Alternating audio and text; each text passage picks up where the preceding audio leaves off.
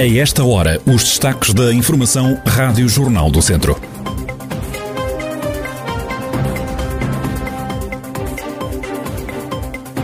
O presidente da Câmara Tondela conhece esta tarde a decisão da Justiça sobre o caso em que é julgado de peculato e falsificação de documento em causa pagamentos que recebeu por deslocações que fez em carros do município. Até segunda-feira decorre a campanha Viajar Sem Pressa. A atualidade da região em desenvolvimento já a seguir.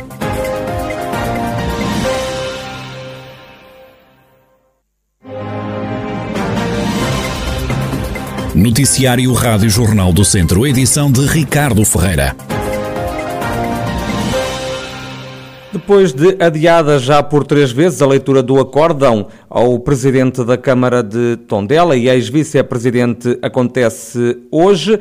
Eles vão conhecer então a decisão do caso em que estão a ser julgados pelos crimes de peculato e falsificação de documento. A leitura do acórdão está marcada para o início da tarde no Tribunal de Viseu, Micaela Costa. José António Jesus e Pedro Adão começaram a ser julgados em meados de dezembro do ano passado por terem recebido durante anos ajudas de custo por deslocações efetuadas em viaturas próprias, quando na realidade tinham usado carros do município. O atual presidente da Câmara de Tondela e o antigo vice-presidente receberam mais de 10 mil euros indevidamente entre 2010 e 2017, dinheiro que acabaram por devolver em 2019. No final desse ano, acabaram acusados pelo Ministério Público dos crimes de peculato e falsificação de documento. Na altura, foi mesmo pedida a perda de mandato para ambos. No arranque do julgamento, José António Jesus justificou o facto de ter recebido pagamentos indevidos por deslocações em viaturas próprias, com a interpretação feita pelo Serviço de Recursos Humanos à forma como eram preenchidos os boletins de itinerário. O autarca admitiu ao coletivo de juízes que muitas vezes não colocava nos boletins de itinerário a indicação se tinha usado viatura própria ou do município nas deslocações. A leitura do acórdão deste processo que envolve José António Jesus, presidente da Câmara Tondela e o ex vice-presidente Pedro Adão acontece às duas da tarde no Tribunal de Viseu. Arranca esta sexta-feira a campanha de segurança rodoviária Viajar Sem Pressa, é uma iniciativa conjunta da Autoridade Nacional de Segurança Rodoviária, da GNR e da PSP, que visa controlar e penalizar o excesso de velocidade na estrada. A campanha acontece até segunda-feira. O capitão João Gaspar, das Relações Públicas do Comando Nacional da GNR, explica o que se pretende com esta ação. Esta campanha decorre do dia 19 a 22 de novembro e tem como objetivo alertar os condutores para os riscos de condução em excesso de velocidade, dado que esta é uma das principais causas dos acidentes nas estradas e é responsável por mais de 50% das infrações registradas. A título de exemplo, num, atropelamento, a probabilidade de existirem vítimas mortais aumenta em função de, da velocidade em que circulam os veículos. Se um veículo, por exemplo, circular a 30 km por hora, a probabilidade dessas consequências de um atropelamento serem mortais é de 10% aumentando a velocidade para 50 km hora, a probabilidade passa a ser de 80%, ou seja, temos aqui um grande incremento. Se essa velocidade do veículo já for 70 km por hora, a probabilidade de morte de uma pessoa já é de 100%. Daí nós queremos reiterar esta necessidade das pessoas terem cuidado quando excesso de velocidade.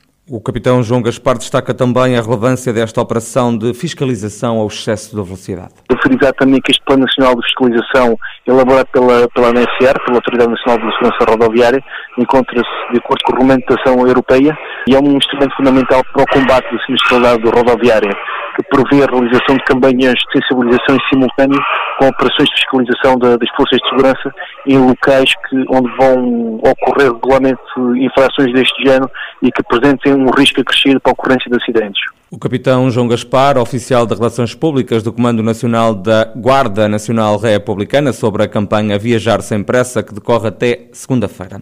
Estão a aumentar os casos de infecção por Covid-19 em Vila Nova de Paiva, apesar de ainda não ser conhecido o balanço de novos contágios. O presidente da Câmara, Paulo Marques, admite que há pelo menos cinco pessoas contagiadas. Nós ainda não temos números absolutamente oficiais. O último boletim que recebemos ainda era relativo ao dia de ontem e não, um, ainda não apresentava casos. De qualquer das formas, nós já sabemos que há, no mínimo, cinco casos ativos e com tendência, obviamente, para, para aumentar. Basicamente é assim que estamos neste momento. Estamos a monitorizar, sabemos que os casos são de pessoas que não estão com, com grandes sintomas, não há assim grandes problemas de saúde com eles. Do que sabemos é da comunidade, mas como lhe digo, também ainda não tenho dados muito concretos sobre, sobre o assunto, só que como soubemos que havia casos, achámos por bem alertar a população para ter os devidos cuidados, porque de facto este é um problema que ainda vai continuar durante algum tempo no nosso Conselho e no nosso país. Paulo Marques, o presidente do município de Vila Nova de Paiva, aconselho que tem novos contágios de Covid-19 na comunidade. Deputados do PS eleitos por Viseu apelam ao governo para reforçar o financiamento do projeto de requalificação e musealização da Casa do Passal, em Carregal do Sal, onde viveu o antigo cônsul de Bordeus, Aristides de Sousa Mendes, que salvou milhares de judeus do Holocausto nazi. Os parlamentares socialistas apresentaram no Parlamento um projeto de resolução nesse sentido. O deputado José Rui Cruz pede uma atenção especial ao Governo em relação à Casa do Passal e lembra que o projeto de requalificação e musealização do espaço é já uma reivindicação antiga. Já há muitos anos que andamos a trabalhar na, neste projeto. Já teve uma parte que está concluída, que foi a primeira intervenção na, na parte exterior da, da, da, casa, mas agora precisamos de, de finalmente acabar e tratar da parte da musealização e, e depois também dos arranjos exteriores e, e, outros projetos, mas esses estão em curso, nomeadamente a ecopista que liga depois à ecopista do Dão, mas esses projetos já são, já estão noutro âmbito, mas são, está tudo interligado. Mas o que é urgente é que a Casa do Passal e os arranjos exteriores, os jardins que fazem parte da, da casa, tudo isso fique concluído para que possamos ter depois pessoas a visitar e a ver, a perceberem o que foi esta grande figura da nação José Rui Cruz, deputado do PS na Assembleia da República, a destacar a importância de ser concluído o projeto de requalificação e musealização da Casa do Passal em Cabanas de Viriato, Carregal do Sal, o edifício onde viveu o antigo cônsul de Bordeus, Aristides de Sousa Mendes. Os autarcas do país vão estar reunidos em congresso já no final do próximo mês de dezembro. O social-democrata António Leitão Amaro, na conversa central desta semana, aqui na Rádio Jornal do Centro, deixa o que deve ser a agenda deste encontro que se realiza um mês antes das eleições legislativas. Eu espero que, mais até do que as reivindicações dos autarcas, a agenda de, de um Portugal mais descentralizado e da coesão territorial marquem o próximo governo e a agenda do próximo governo e por isso também o processo candidatura para as legislativas e a comparação entre projetos, e olhando aos últimos anos e às posições eh, que os principais partidos têm tido, aí está uma, uma boa área de diferenciação entre o projeto das esquerdas, liderado pelo Partido Socialista, e uma alternativa que possa ser construída.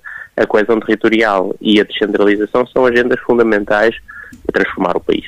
O antigo secretário de Estado é um dos apoiantes de Rangel nas diretas de 27 de novembro em Viseu. Numa análise da atual conjuntura política, diz que qualquer um dos candidatos do PSD é melhor do que António Costa. O Partido Socialista quer governar com uma esquerda radical, com partidos radicais à esquerda e com uma certa complicidade tática com a direita radical. E, portanto, também por isso, quem é moderado, mesmo que seja conservador, mesmo que seja um liberal mais, um, mais liberal, sabe que se não quer ser socialista e não quer governações radicais, tem que apostar na única alternativa ao Partido Socialista, que é o PSD. São palavras de António Leitão Amaro na conversa central da Rádio Jornal do Centro para escutar esta sexta-feira.